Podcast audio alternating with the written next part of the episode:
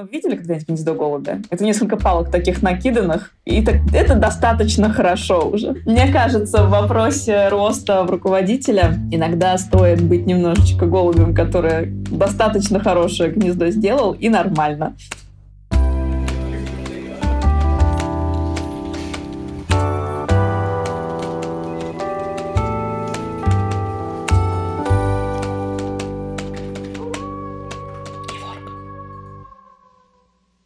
Привет! На связи Неворк, подкаст о том, как работать с людьми по-человечески.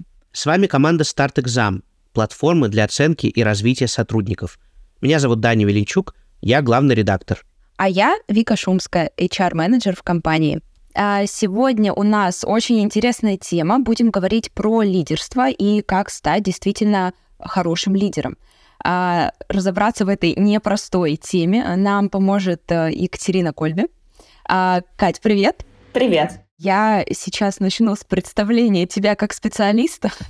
Тут очень много всего, но я предполагаю, что, может быть, я не все назову, поэтому поправляй, дополняй. А, в общем, ты клинический психолог, эксперт по развитию лидерства и командным процессам, бизнес-консультант, индивидуальный групповой коуч, ведущий психодинамических и терапевтических групп и даже бизнес-тренер. Спасибо, Вика, за представление. Да, все правильно. Э, я помню, что моя бабушка всегда с детства говорила про меня. Драм-кружок, кружок по фото, а еще плясать охота. Мне кажется, количество представлений как раз про это. Э, но это грани одной профессии, э, и это грани, благодаря которым в бизнесе моя профессия клинического психолога и психотерапевта классно уживается и помогает бизнесу во многих процессах. Я предлагаю тогда переходить сразу к первому блоку. А можно я, подождите, можно я спрошу? А, просто когда вы меня пригласили на этот а, подкаст гостем, экспертом, во-первых, спасибо большое, мне было очень приятно. А во-вторых, меня заинтересовал вопрос, почему вас заинтересовала эта тема? У меня, э, наверное, личный интерес, в том числе, ну, личный и профессиональный, потому что в бизнес-среде, когда ты работаешь э, и сталкиваешься с э, тем, что ты кому-то подчиняешься, либо иногда кто-то подчиняется тебе, я столкнулась с вопросом, как быть действительно классным лидером. И лидером вот рождаются или становятся, да, это заглавный вопрос сегодняшнего подкаста будет. А, и а, знаешь, что ну, это не, не так просто. Не так просто, как пишут на бумажке. И действительно захотелось в этом а, разобраться и понять, что такое быть лидером и насколько это сложно. Дань, ты как? Я, я соглашусь с Викой, я еще сам сейчас на таком э, рубеже своей карьеры нахожусь по собственным ощущениям, когда вот хочется понять э, вообще какие-то менеджерские вещи, это мое или это не мое, действительно стоит с этим родиться или это можно развивать себе. Поэтому, мне кажется, особенно учитывая все то, что произошло с российским бизнесом за последний год. Сейчас очень многие сталкиваются с такими вопросами, очень много э, новых бизнесов возникает, и люди с какими-то компетенциями управленческими впервые в своей жизни сталкиваются. Так что мне прям кажется, мы такую горящую тему сегодня выбрали для подкаста. Класс. Ну, еще это моя любимая тема, поэтому я тоже в предвкушении нашего с вами разговора. А, Кать, расскажи вообще о себе, как ты попала в мир HR. Расскажи про свой опыт, э, где ты сейчас э, работаешь, на кого ты училась. Я закончила медицинский университет, тот, что называется второй мед, проще говоря. И клиническая психология — это моя профессия психолог, клинический психолог, преподаватель психологии. Но уже э, на пятом курсе университета, это было давно, в 2011 году, э, я стала подозревать, что меня притягивает не клиника, потому что клинического опыта и практики, будучи студенткой, у меня было уже достаточно. А мне интересно стало в бизнесе-то, как оно устроено. Но про бизнес, честно говоря, когда ты студент меда, ты не знаешь ровным счетом ничего. Я, как маленькая, как пятилетний ребенок, я даже не знала, как там называются вот эти профессии. Они сидят там в этих стеклянных зданиях. Чем они там занимаются? Вот это была отправная точка моего пути. И по этой причине э, я пошла по пути любопытства и узнавания. Э, я пошла в рекрутмент. Я подбирала персонал в одну крупную IT-компанию два с половиной года. Ну, за эти два с половиной года я узнала много о том, как называются профессии. кто все эти люди, чем они занимаются, как выглядит профиль кандидата и так далее. Ну, потому что я тогда быстро смекнула, что психодиагностика, которая в клинике, не сильно отличается от психодиагностики, которая при интервью э, на собеседовании. Вот. А потом мне стало понятно, что я хочу в развитии людей. И у меня для этого много инструментов, много видения, много желания. И так я попала в развитие. Я была для начала бизнес-тренером, а потом все глубже, глубже, глубже. Ну и наступил момент, когда я поняла, что мне очень хочется воссоединить свой клинический, психотерапевтический опыт полноценно с обучением и развитием других. Э, так начался мой путь в последней компании, где я работала, это в Adidas. Когда случилась там вакансия мечты, в команду подбирали психотерапевтов во главе с психиатром. И вот мы соединились для того, чтобы ну, так глубоко развивать других. Сейчас я занимаюсь тем же, но э, для разных компаний. Э, если, знаете, так выразить одним предложением, что я делаю, помогаю не очень видимые вещи сделать видимыми. Бессознательные процессы. Особенно бессознательные процессы в организациях. Интереснейшая штука. Ну, наверное, так надо объяснить, кто такие бессознательные процессы. А, вот есть процессы сознательные. Например, я точно знаю, что мы с вами сейчас здесь собрались а, что мы говорим про лидерство, как меня зовут и так далее. Это все большой поток сознательных процессов. То, что можно осознать, то, что можно, в чем можно себе отдавать отчет. А бессознательные процессы — это такой слой который незаметен, но он всегда участвует в нашей коммуникации, даже сейчас. А, и многие бессознательные процессы сильно влияют на действия людей, на коммуникацию людей. Мы даже, знаете, очень часто с этими бессознательными процессами сталкиваемся вот буквально каждый день. Если вы видите сны, как говорил Фрейд, Сны — это королевская дорога в бессознательное. Вот эти странные картинки со странным сюжетом, иногда полная вообще неразбериха там происходит, это такой портал в бессознательное. Или креативность, когда вы что-то создаете, когда вы творите, это тоже контакт с бессознательным.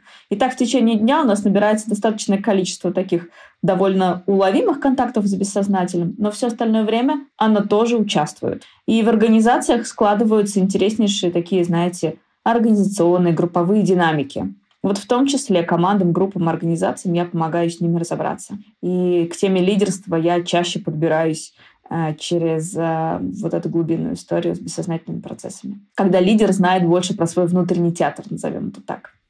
Классная фраза, мне очень понравилась про свой внутренний театр. Очень э, много отображает.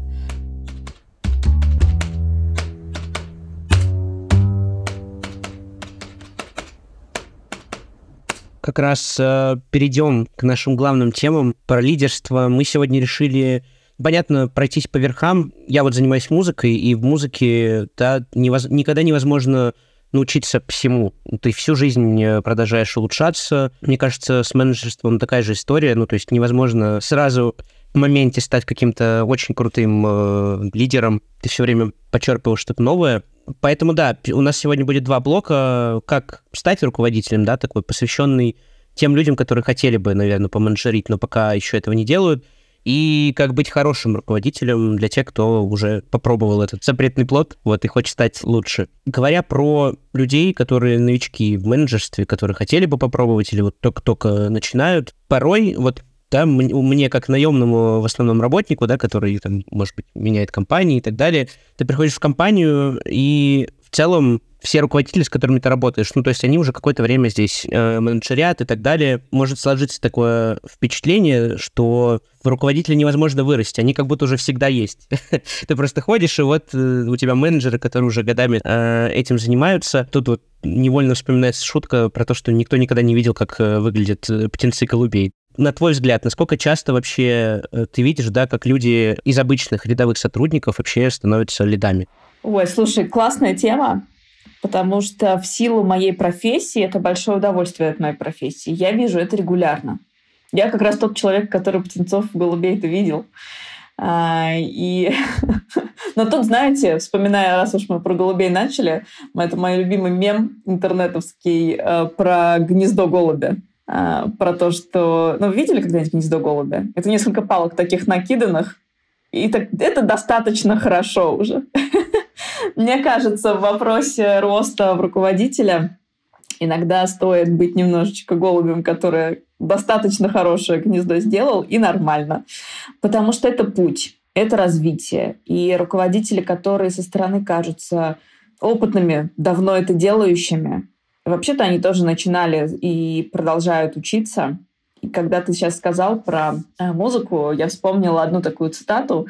Есть э, известный виолончелист, Йо-Йо Ма его зовут. И у него есть цитата, что без ясной цели это просто набор звуков. А, и это очень не только про музыку, а про лидерство тоже. И я думаю, что самое важное, самое первое, что стоит себя спрашивать и для себя формулировать, если ты решил расти в руководителя, во-первых, зачем мне это? Почему мне не сидится на уровне эм, классного эксперта, исполнителя, а почему я хочу в лидерство, что меня там влечет. И вот тут уже много вот этого внутреннего театра можно для себя открыть, потому что цель-то у всех разная. Я хочу быть руководителем, потому что я хочу влиять на многое, или я хочу авторитет и власть, или я хочу иметь меньше проблем со своим руководителем, поэтому я хочу быть им. Или, может быть, я хочу быть родительской, родительской фигурой такой для команды а может быть, это позволяет мне профессионально расти, а может быть, это позволяет мне, наоборот, меньше ремесла делать руками, а просто управлять. Ну, много можно еще целей, причин перечислять, поэтому очень честно внутри себя спросить, зачем мне этот опыт, зачем я хочу вырасти, какая моя цель. Я думаю, что развитие в руководителя начинается с этого, потому что на формулирование цели уже можно довольно долго э, самоисследованием заниматься. Наш кор вопрос, наверное, сегодняшнего выпуска — лидерами рождаются или становятся? Вот если я на распутье, например, нахожусь и думаю, да, что, возможно, возможно, я бы хотел попробовать. Важно ли, чтобы у меня была какая-то предрасположенность к этому, возможно? Ты хочешь спросить, существует ли ген лидерства? Ну, допустим, да. В ДНК, может быть, что-то заложено. Лидерство — способность управлять людьми, процессами, вдохновлять других на что-либо — я бы, наверное, знаете, перевела это в плоскость способностей. А способности можно развивать. И это хорошие новости. Но так бывает, что в силу предыстории, среды, в которой я вырос, семьи, в которой я вырос, коммуникации, которая мне привычна. Часть способностей у меня может быть развита. Ну, например, способность к эмпатии, понимать, что чувствуют другие. Классные лидеры — это те, кто понимает, что происходит с другими. И я ну, часто вижу в тех, кто, кому действительно лидерство удается, это те люди, которые очень тонко, очень э, чутко чувствуют ответ на этот вопрос. А что сейчас происходит со мной? А что сейчас происходит с командой? А что сейчас происходит с бизнесом, с процессами?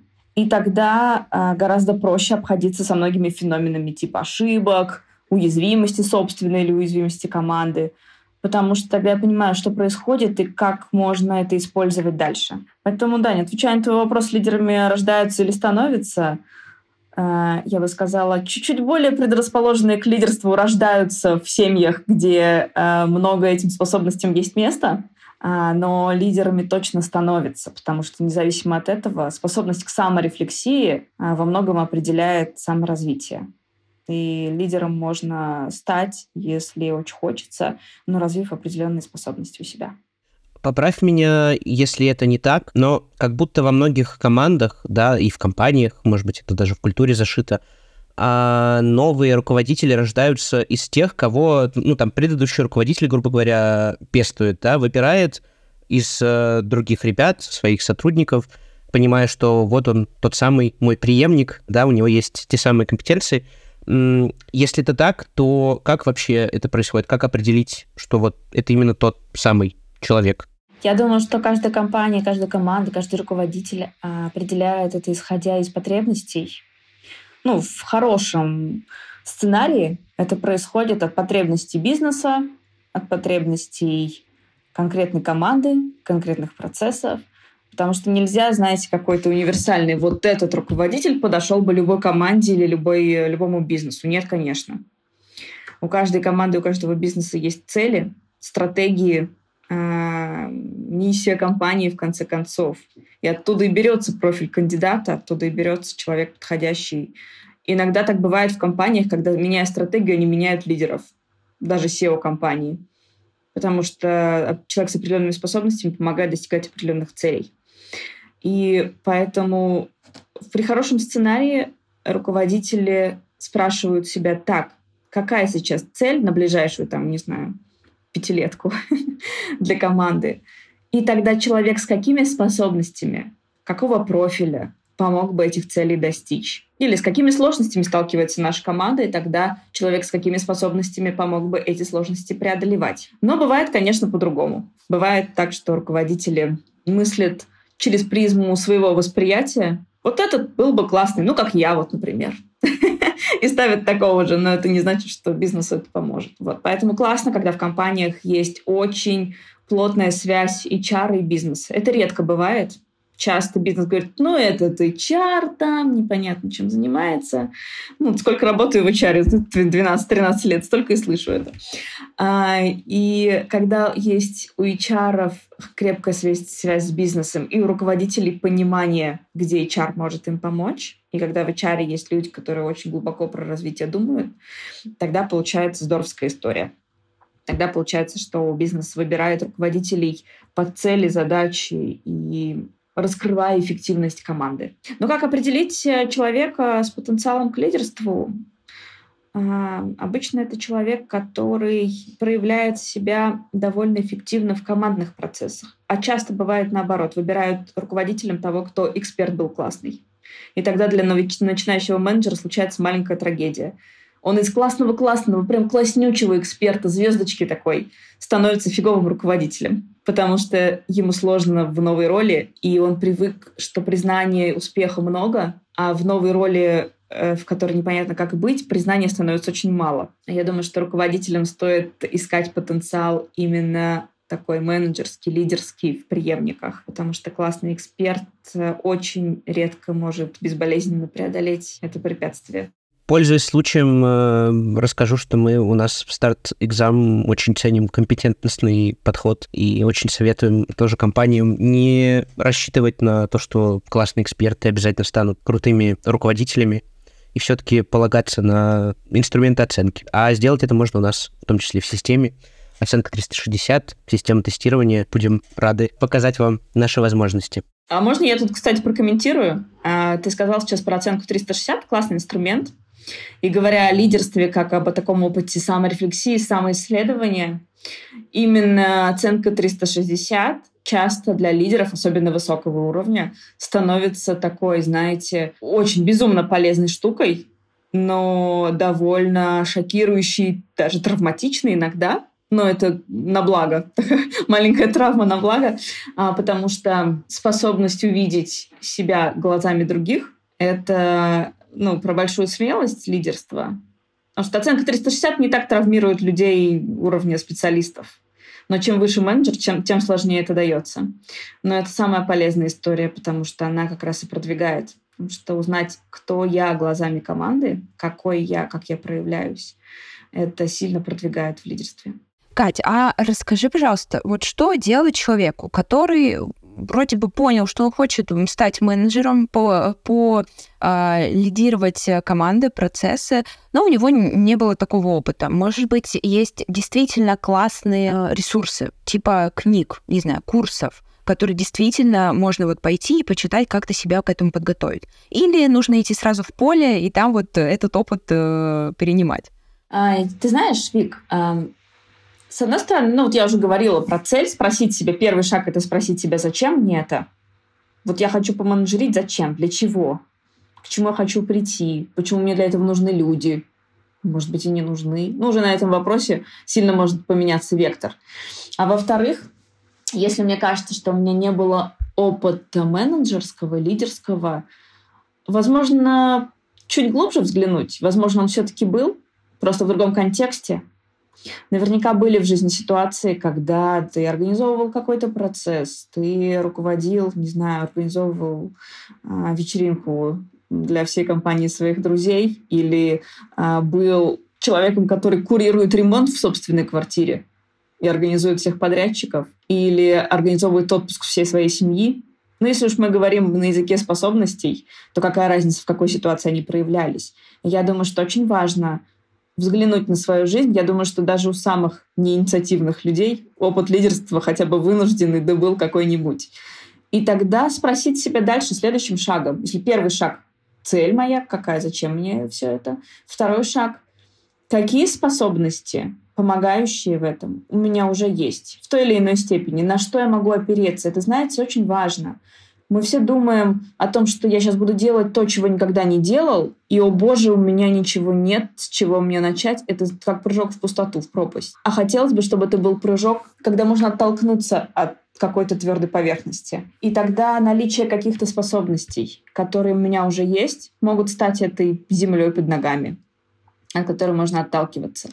А потом уже спросить себя, окей, а каких способностей, каких качеств, какого опыта мне не хватает и где я могу это приобрести. Возможно, мне не надо завтра становиться руководителем, возможно, я кроссфункционально могу возглавить какой-то проект или проектную команду. Возможно, я могу какую-то факультативную штуку не в рамках э, чего-то влияющего на бизнес результат, а, не знаю, организацию какой-нибудь э, истории внутри компании, про благотворительность, про совместные какие-то истории. Ну, то есть, где я могу тренироваться, развивать эти способности. Потому что люди часто, становясь, становясь менеджерами, фрустрируются об историю про управление людьми. Им страшно. Страшно первое one-to-one э, с сотрудником, потому что непонятно, что с ним делать. Он сидит, смотрит, глазами хлопает, что я должен делать. Но если взглянуть на это глубже, то это просто способность к коммуникации, способность слушать другого, слышать другого.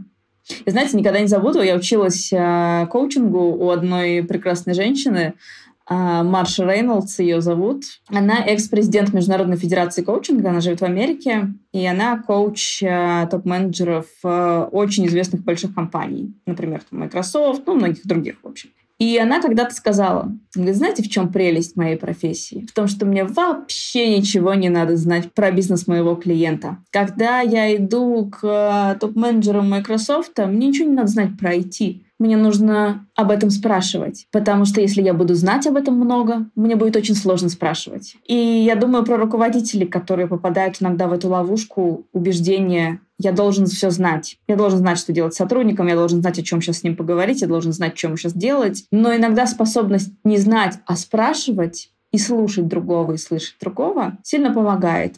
И когда новички, руководители думают, так, что мне надо сказать, что мне надо сказать сейчас, может быть, подумать, что мне надо спросить. Особенно, если вы попадаете новым руководителем в уже сложившуюся команду. Это очень большой стресс, может быть, для новичка, менеджера. И знаете, если говорить о таком, может быть, универсальном правиле, которое можно держать в голове, если ты хочешь стать руководителем, я люблю мысль, и она меня поддерживала и поддерживает всегда. Я часто говорю тем, кто становится руководителем или уже давно руководителем, но понимает, что надо что-то поменять. Это тоже цитата. Йоги Бера — это известный бейсбольный тренер. У него есть мысль, что можно многое увидеть, если просто наблюдать. Я думаю, что способность наблюдать открывает сразу много дверей в лидерстве. Классные лидеры — это те, кто очень много могут наблюдать, возвращать эти наблюдения команде или себе, или руководителям, собирать эти наблюдения, задавая вопросы, давая пространство.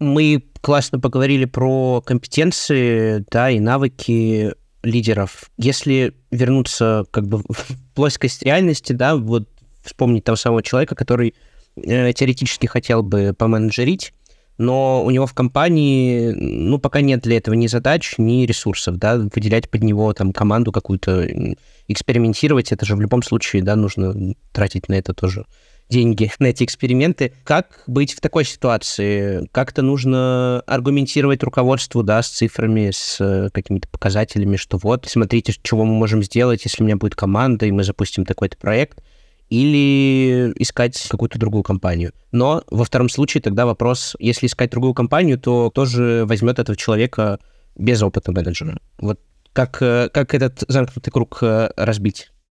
Мне кажется, этот замкнутый круг э, с любым сотрудником с самого начала случается. Не только когда он хочет стать руководителем, это когда заходишь э, искать работу, и там в каждой вакансии даже для начинающих уже написано 1-3 года опыта. Откуда же я возьму этот опыт, если я э, должен его приобретать на такой позиции? Ты знаешь, Дань, я думаю, что оба варианта И мы могли бы туда еще несколько вариантов э, действий накидать. Оба хороши. Вопрос, на что я готов. У всего есть э, своя цена у каждого из этих путей. И на что я готов? Я готов сейчас обсуждать, идти в переговоры со своим руководителем и проявлять лидерство уже в этих переговорах. Ну, то есть я иду туда как, как кто? Как партнер, который говорит, что, слушайте, я кое-что вижу, можно улучшить, я предлагаю такой путь. Или я иду в позиции нуждающиеся, просящиеся, и тогда, возможно, это уже не про лидерство. Хотя бы тренироваться, вести переговоры с руководителем как с партнером, а не с, не с руководителем как с родительской фигурой. Вообще, это интересный момент. Лидерство интереснейший. Неважно, какого уровня лидер. У каждого из нас есть, если сейчас вернуться к бессознательным процессам, к такому психоанализу организации, то есть определенные отношения с властью у каждого из нас внутри. То есть это отношения с такими родительскими значимыми, влиятельными, авторитетными фигурами. Вся петрушка заключается в том, что руководители автоматически часто попадают в такую роль родителя и провоцируют весь опыт отношений, взаимоотношений с властью у своих подчиненных. И когда я, будущий менеджер, иду со своим руководителем обсуждать, я уже могу вот эти отношения свои с властью поисследовать. Я иду, думаю, боже мой, что он мне на это скажет? Да мне сейчас уволят. Да мне точно скажут нет. Ну, слышите, это уже очень про такую детскую позицию. Или же я анализирую, беру время, веду переговоры, ну не получится, ну, значит, буду думать, какой вариант дальше беру. Вот. Это уже полигон для развития менеджерских, лидерских навыков. Да, но я бы здесь разделяла еще менеджерские, прям менеджерские. Это про управление с точки зрения постановки целей, контроля и лидерские. Можно быть менеджером классным, но быть очень не очень лидером. Кать, когда готовилась к этому выпуску подкаста, на твоем сайте прочитала, что ты строишь системы развития лидеров. Вот расскажи, пожалуйста, что это за система, что это из себя представляет?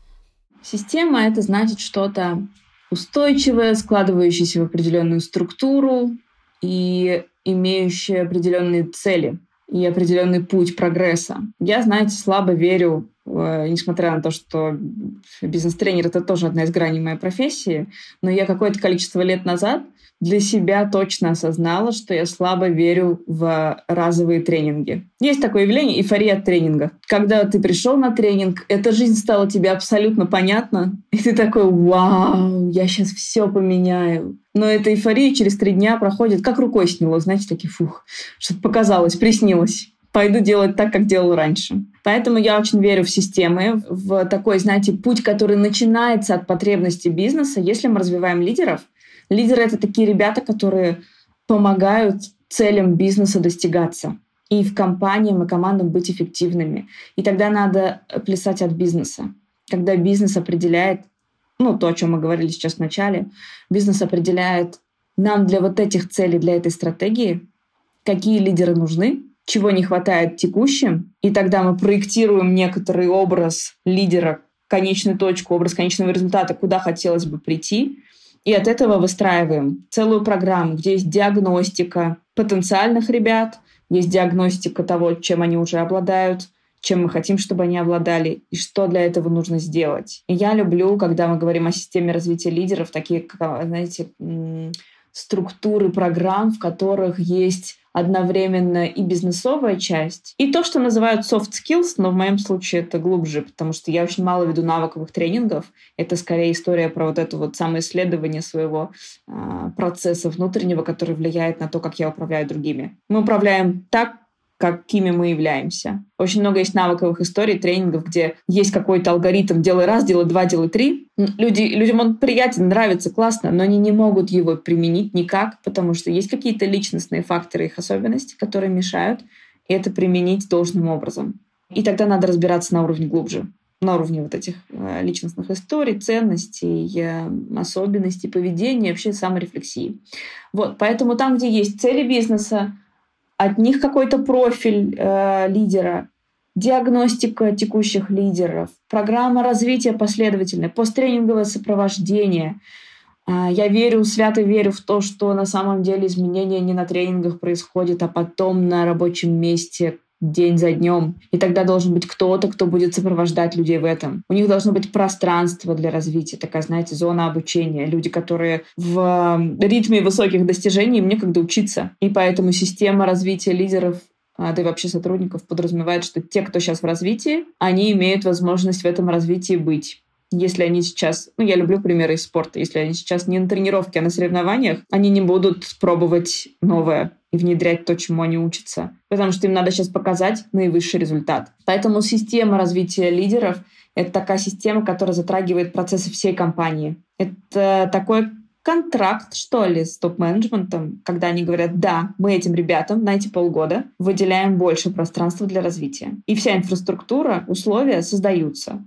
То есть это не только про программу, но это про крепкую связь с бизнесом и пространство, условия, в которых развиваться лидеры могут. Подытоживая нашу, наш первый блок э, о том, да, как стать руководителем, получается, что в целом, как и во всем, наверное, у нас, у нас в каждом подкасте мы к этому приходим, но действительно, если вы хотите стать руководителем, нужно себе самому ответить на вопрос, зачем, какая цель. Там, цель повысить зарплату — это тоже цель. Просто ее нужно правильно распределить на задачи, на этапы и так далее, и все будет супер. Вот. А дальше уже по мере возможностей пробовать разговаривать с руководством, э, искать какие-то новые вакансии, возможности.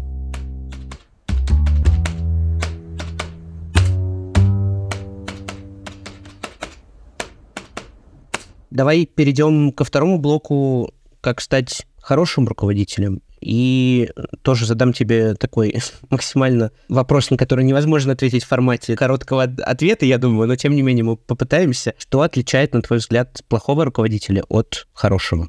Ну, частично мы говорили в первой части подкаста об этом, ну, про те самые способности. Я думаю, что вот та самая способность наблюдать. Плохие руководители не наблюдают, они говорят, что делать. А еще, я думаю, про то, с чем и с кем работает руководитель. Если он э, работает с людьми, в первую очередь, а во вторую с сотрудниками, я думаю, у него много шансов стать хорошим руководителем потому что ему этот фактор человеческий перестает мешать. Он начинает его учитывать. А если он работает с сотрудниками, то ему все время, всю дорогу мешает то, что они люди со своими психическими процессами, со своими событиями жизненными, с тем, что у них вообще-то кроме работы есть что-то еще, и это влияет на них, что они сегодня уставшие с плохим настроением или слишком радостные, или какие-нибудь еще перевозбужденные. А, я думаю, что хороший руководитель думает о том, как он строит отношения с этими людьми, и как тогда они могут раскрываться и быть эффективными. А еще хороший руководитель, я э, часто размышляла и наблюдала, и продолжаю наблюдать, что хороший руководитель — это такой руководитель, способный делать еще две вещи. Первый — включаться на 100% в диалог с сотрудниками. Есть у меня такой пример одного руководителя. Я была поражена, у нее была огромная нагрузка, просто огромная нагрузка и ответственность. Но как только у нее была, э, была любая беседа, даже просто по рабочему вопросу 10-минутная с сотрудником, она выключала, откладывала все. То есть она не смотря одним глазом в ноутбук или телефон продолжала этот диалог, а она выключала все и включалась 100% в этот диалог. И это помогало сильно сотрудникам понять больше про проблему, с которой они пришли. А второй момент э, — это уязвимость. Я думаю, что очень многим руководителям становится сложно, когда ситуация подразумевает признание собственной ошибки или неудачи, возможность э, размещать свои собственные чувства для команды. Многие думают, что если я руководитель, мне нужно держать лицо но аутентичность такая, знаете, возможность контактировать полноценно с командой тогда теряется. Не все справляются с этим опытом уязвимости. Я думаю, что хороший руководитель от плохого в том числе отличается тем, что у него достаточно зрелости, чтобы как-то обходиться с этой уязвимостью, какие-то вещи привносить а, в диалоге с командой. Лично у меня всегда вызывали наибольшее уважение те лидеры, которые приходили и говорили, слушайте, надо признать, что вот это не получилось, или что я вот этот процесс запустил не в ту сторону, надо вернуться на шаг назад.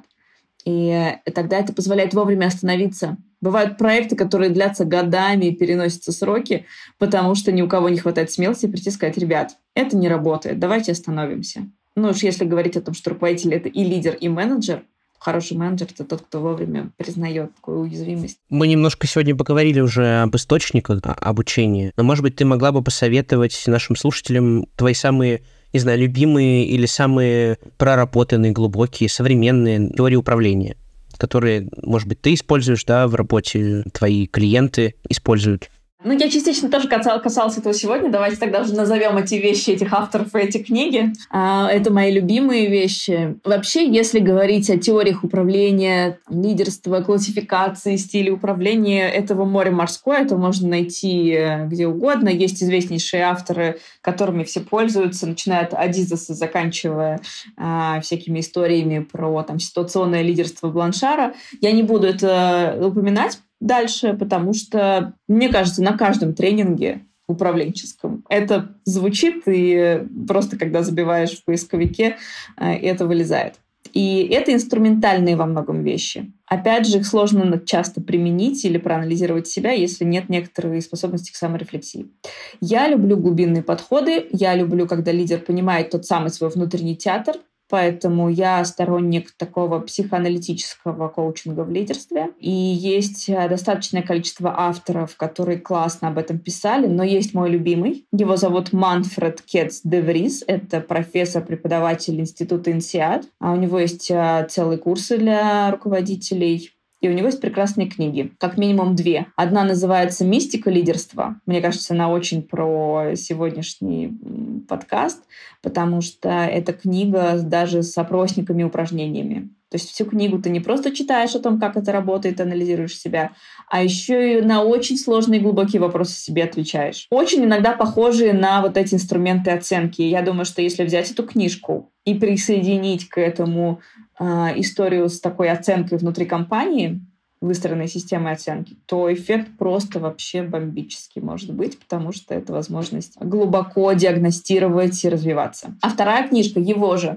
Называется она «Лидер на кушетке». Я бы, наверное, рекомендовала начинать с первой, потому что «Лидер на кушетке» — это продолжение, это вторая часть мистики лидерства. Вот. И «Лидер на кушетке» — это такая глубокая работа. Там все понятным языком написано, не надо быть психоаналитиком, чтобы понять, это книжки для лидеров все-таки. И там есть прекрасные примеры а, про то, как это в бизнесе работает, прям про реальные компании, реальные примеры и реальные лидеры то, как э, определенные психологические особенности лидеров повлияли на результаты компании. И там есть про типы реакций лидера.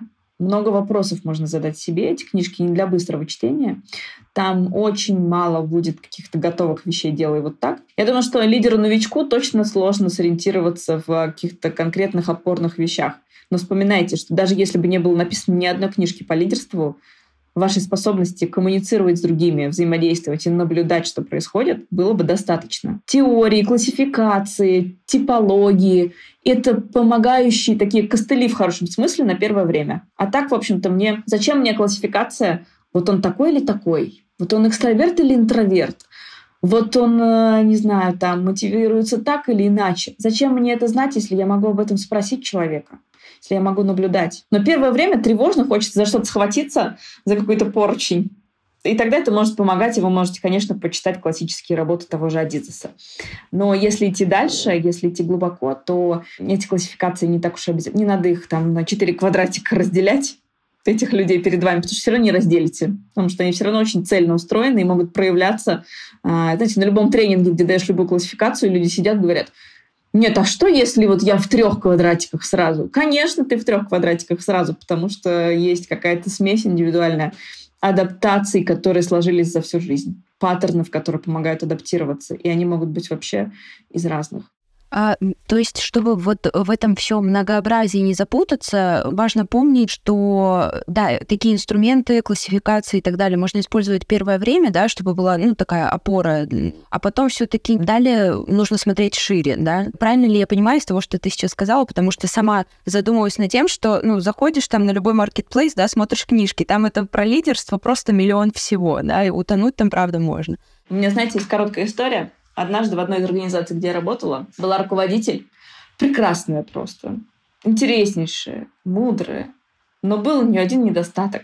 Она недостаток с точки зрения лидерства. В какой-то момент я поняла, что все тренинги, вот все тренинги, которые я вела, она была на всех. Постоянно, регулярно. Я ее спросила, что у нее уже есть сертифи... коллекция сертификатов, похоже, с каждого обучения. И я ее спросила, почему она так много ходит на обучение. Она реально регулярно ходила на обучение. С одной стороны, кажется, классно, лидер развивается. Но на фоне других лидеров она била рекорды просто. Она всегда и везде по несколько раз в месяц была на тренингах. И э, я просто думаю, а что ей двигало? Что за такое чувство, что мне недостаточно. Я даже когда сама учусь профессионально, вот в этом году я себе поставила запрет на обучение, потому что моя профессия связана с бесконечным обучением, но я себя поймала на мысли, что я иду часто из чувства, что чего-то во мне недостаточно. И тогда после обучения я даже не, не организовываю себе пространство применить это. Я ищу следующее обучение. Так, а чего теперь еще мне недостаточно? Может быть, сконцентрироваться на том, как применить то, что уже есть, как развивать то, что уже есть, какие способности у меня уже есть, и их достаточно. Поэтому вот это бесконечное поглощение советов часто может базироваться на внутреннем чувстве, что со мной что-то не так, мне недостаточно. Немножечко сместить фокус на то, что уже есть, может немного успокоить эту невротичную потребность заполнять себя контентом. Часто люди из тревоги это делают. Тревога — это такое чувство, которое рождает много фантазий. Чтобы как-то угомонить эти фантазии, нужно объесться этим контентом. А, да, Кать, классно, что ты вот упомянула тему тревоги, хотела все прокомментировать, да, ты все-таки подвела вот этот вывод, что правда, когда мы пытаемся э, ухватиться за все и сразу, все-таки идет из внутренней э, тревоги, там где-то неудовлетворенностью собой. И хочу копнуть немножко глубже в эту тему. И лидер как бы не может существовать без команды, а периодически что-то происходит, а, так или иначе, там, или в компании просто, или какие-то внешние события влияют, да, на ситуацию в компании, в команде. И что делать лидеру, когда он сталкивается с там, средним или высоким уровнем тревоги в команде? Как ему с этим справляться, когда он видит, что что-то происходит в команде, и э, что там конкретно происходит непонятно, и как-то тут же супер аккуратно нужно действовать? Вот, может быть, есть инструменты какие-то конкретные? А может быть нет. Во-первых, мне кажется, надо начать с того, что лидеру важно для себя осознать одну вещь, что управлять тревогой в команде и в ту, и в другую сторону, то есть и в повышение, и в понижение тревоги. И это навык лидера, и это его а, часть работы. Ну, то есть, когда я как лидер, как руководитель перед командой ставлю определенные KPI, дедлайны, рамку, условия какие-то определенные работы. Я таким образом повышаю тревогу в продуктивном смысле. И до э, наступивших всех перемен бесконечных, э, которые уже сколько, года три или уже четвертый пошел с нами длятся, часть лидеров нормально с этим справлялась, потому что компания помогала с этим. Компания говорила, М, тут мы ставим такие-то KPI, в такую систему заносим, что-нибудь еще. И, в принципе, это лидеры в таком продуктивном виде повышали тревогу в команде. Тревога начинала мобилизовываться и работать. Но потом начались бесконечные перемены. Инструменты повышения тревоги для лидеров не изменились, а тревога в командах сильно выросла из-за внешних обстоятельств. И тогда сплюсовалась одна тревога с другой. И тревога стала непродуктивной. И многие лидеры не очень отдают себе отчет э, в том, что они до этого тоже управляли тревогой и повышали ее. И часто определенный склад лидера помните, невроз лидера становится неврозом организации, определенный тревожный склад лидера подливает еще масло в огонь. То есть есть инструменты, повышающие тревогу, KPI, дедлайны и так далее. Есть общие обстоятельства, в которых мы находимся, которые повышают тревогу. У каждого есть свои обстоятельства жизни.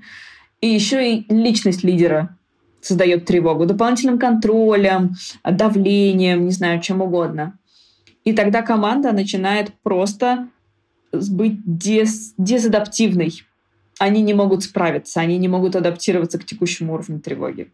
Тогда первое, с чего лидеру стоит начать, это спросить себя, как я повышаю уровень тревоги в команде. Потому что часто мы на это смотрим с точки зрения вот есть обстоятельства, моя команда в тревоге, что же мне с их тревогой делать? Но вообще-то, если обстоятельства нельзя изменить, то можно развернуть фокус внимания на себя что я делаю как лидер, как я повышаю тревогу, как я могу ее перестать повышать, потому что и так достаточно общей другой тревоги. И называть вещи своими именами это помогает. Мой любимый инструмент — называть вещи своими именами, контактировать с реальностью, говорить о том, что, ребят, что-то происходит. Ребят, о чем вы тревожитесь? Давайте поговорим. Создавать такое вот переходное пространство, в котором безопасно говорить. Вот. Но все-таки, если каждый бы лидер начал с вопроса, как я повышаю уровень тревоги в команде, часть тревоги можно просто убрать, снизить и исключить.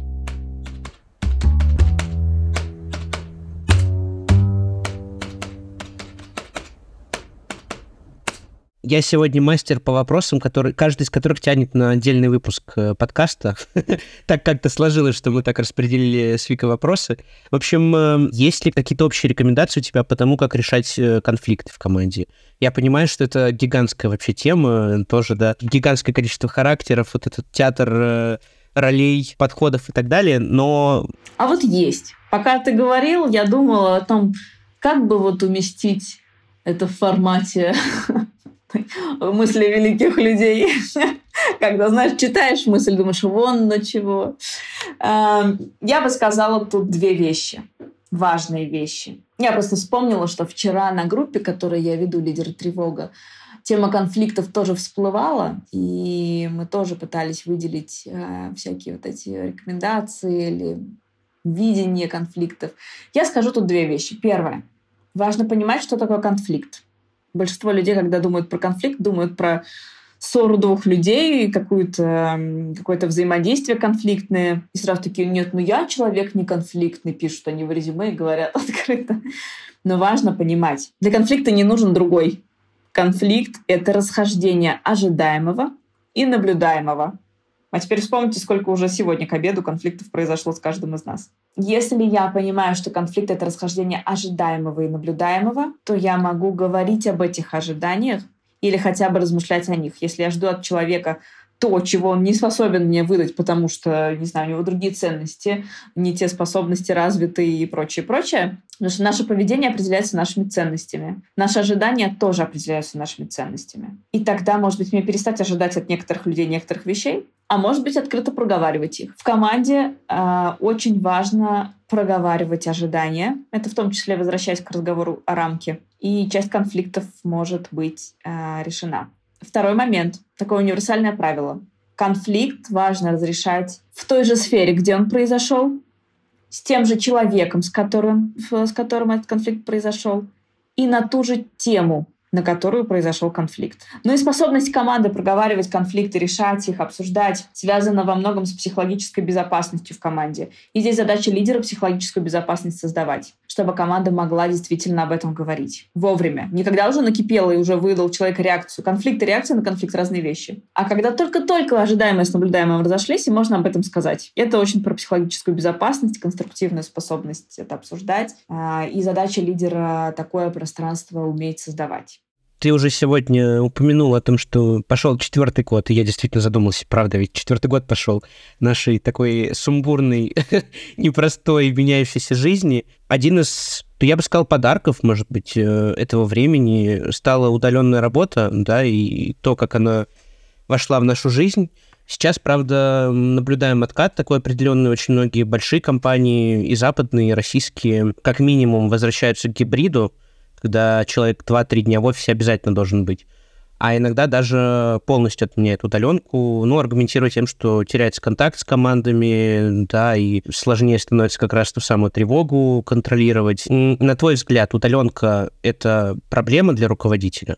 Проблема только в том смысле, что тот самый поток бессознательного материала между нами просто отсекается, просто пропадает в формате удаленки очень сложно, в онлайн-формате очень сложно учитывать этот бессознательный материал. Во-первых, мы видим друг друга только вот как памятник, по бюст. А, во-вторых, э, не всегда и не везде включены камеры на встречах. А самое главное, спонтанных контактов становится супер мало. А спонтанные контакты — это и есть часто переходное пространство, в котором бессознательный какой-то поток можно размещать. То есть люди встречаются по делу. Так, давай, начали встречу, закончили встречу, все. А все остальное время они не контактируют друг с другом. Они сидят в одиночку или... Ну, в общем, они не могут повернуться к соседу в open space и сказать, пойдем кофе попьем. Команды почти не ходят по зуму пить кофе или просто поболтать, встретившись на кухне. И тогда вот этот бессознательный материал отрубается, и для лидеров пропадает просто целый коммуникационный пласт, команды. Вообще непонятно, что с командой происходит. И когда он пропадает, случается то, что случается. То, что мы видим как симптомы. Падает мотивация, команда становится разъединенной. Как с этим быть? Уделять этому отдельное внимание. Этому можно было не уделять так много внимания, когда оно само происходило, то есть когда бессознательный материал сам циркулировал, и вовремя можно было спонтанно что-то уладить. Но в удаленном формате придется делать отдельные встречи, отдельные сессии, коуч-сессии в том числе для прояснения каких-то вещей, коуч-сессии командные, где команда снова проявля... проясняет цели, объединяется. Ну, то, что очень естественно случалось очно, в удаленке требует отдельных мероприятий. Катя, знаешь, еще такой вопрос – про... Мы сегодня проговорили, как лидеру э, взаимодействовать с командой, да, как, как ему, в принципе, стать лидером. А давай обсудим момент, когда нужно прощаться, да, с кем-то из команды. И у меня такая э, немножко личный пример. Моя подруга недавно э, первый раз уволила вот первого своего сотрудника. Там было очень много стресса, тревоги, э, чувства вины. И вот как с этим справиться человеку? Вот э, я, естественно, пыталась там сказать, ну, все нормально, успокоить, но ставлю себя на ее место и понимаю, что там, наверное, было бы то же самое. И когда у тебя случается такой момент, как, э, может быть, подготовиться к этому, да, или как пережить все вот эти не совсем приятные чувства, эмоции? Я бы, наверное, начала еще на шаг раньше. Точно ли надо увольнять? Потому что по-разному бывает. Часто руководители думают, что это самый легкий способ просто э, другого, такого же, но с перламутровыми пуговицами. Можете, пожалуйста, мне принести. Иногда вложиться в развитие э, выходит дешевле и проще, чем э, вложиться в поиск нового и в его развитие. Вот. И я бы здесь, опять же, сначала разобралась бы с собственными чувствами. Почему мне так сложно? Почему я чувствую вину? Откуда она вообще берется? Про какой мой это вообще паттерн? Скорее всего, я в других похожих жизненных ситуациях также себя чувствую. И дело не совсем в увольнении сотрудника, а в том, что это разблокирует какой-то мой вот этот психический процесс. Потому что, ну, твой вопрос сейчас прозвучал, что делать как бы после, как с этими чувствами справиться но я бы на шаг назад сначала разбиралась бы со своими чувствами, прежде чем идти на этот диалог, потому что поговорить с сотрудником про увольнение можно так, что сохранятся даже отношения. Но если у меня есть чувство вины, чувство стыда, чувство много чего, что я отвергаю кого-то, тогда можно с этим поразбираться. Не знаю, взять консультацию психотерапевта или коуча, но в данном случае, наверное, больше психотерапевта. Поисследовать, понаблюдать, вспомнить другие ситуации. Почему я... Может быть, это вообще проекция моих чувств на человека человека. И тогда не так много чувств, с которыми справляться нужно будет после. Вот. И самое главное — разделять эту историю. Если мне жалко кого-то увольнять, ранить, может быть, это много про личные взаимоотношения с этим человеком, но есть процессы, и увольнение — это часто возможность для другого стать более подходящим где-то. Может быть, он тоже мучился. Но анализировать свои чувства, откуда у меня именно чувство вины, это интересное чувство для увольняющего менеджера. Это может приоткрыть двери ко многому, да.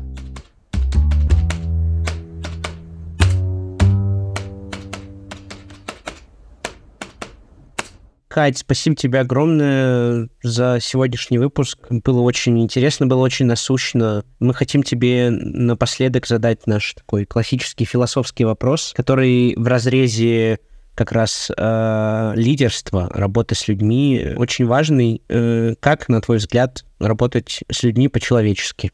Я бы ответила на этот вопрос словами из этого вопроса. Работать в первую очередь с людьми, не сотрудниками, с людьми. Ну и как мы сегодня уже говорили, тогда очень мало придется сражаться с какими-то вдруг возникающими, как черт из табакерки, их человеческими проявлениями, если изначально понимать, что это люди довольно сложно устроенные, и чтобы быть сотрудниками, им приходится упаковывать кучу психических процессов. Самый короткий и самый, в том числе, всеобъемлющий ответ. Кать, спасибо большое. Я на самом деле из э, нашей встречи выношу много знаний и таких э, работающих рабочих инструментов, которые я точно буду в своей практике применять. Спасибо тебе большое, что поделилась своим опытом было очень классно пообщаться. Ребят, мне было очень ценно. Я очень благодарна за это приглашение, потому что пока мы разговаривали, пока я размышляла над этими вопросами, для меня тоже много ценного случилось. Потому что формулировать, тем более пытаться сделать это кратко, свой какой-то опыт, это какой-то другой опыт аналитической работы. Вот, поэтому спасибо за возможность. Классно побеседовать об этом. Ну а мы будем прощаться. Спасибо, что послушали выпуск до конца. Нам будет очень приятно, если вы поставите нам 5 звезд или лайк. И, конечно, делитесь подкастом с коллегами и друзьями. До скорых встреч!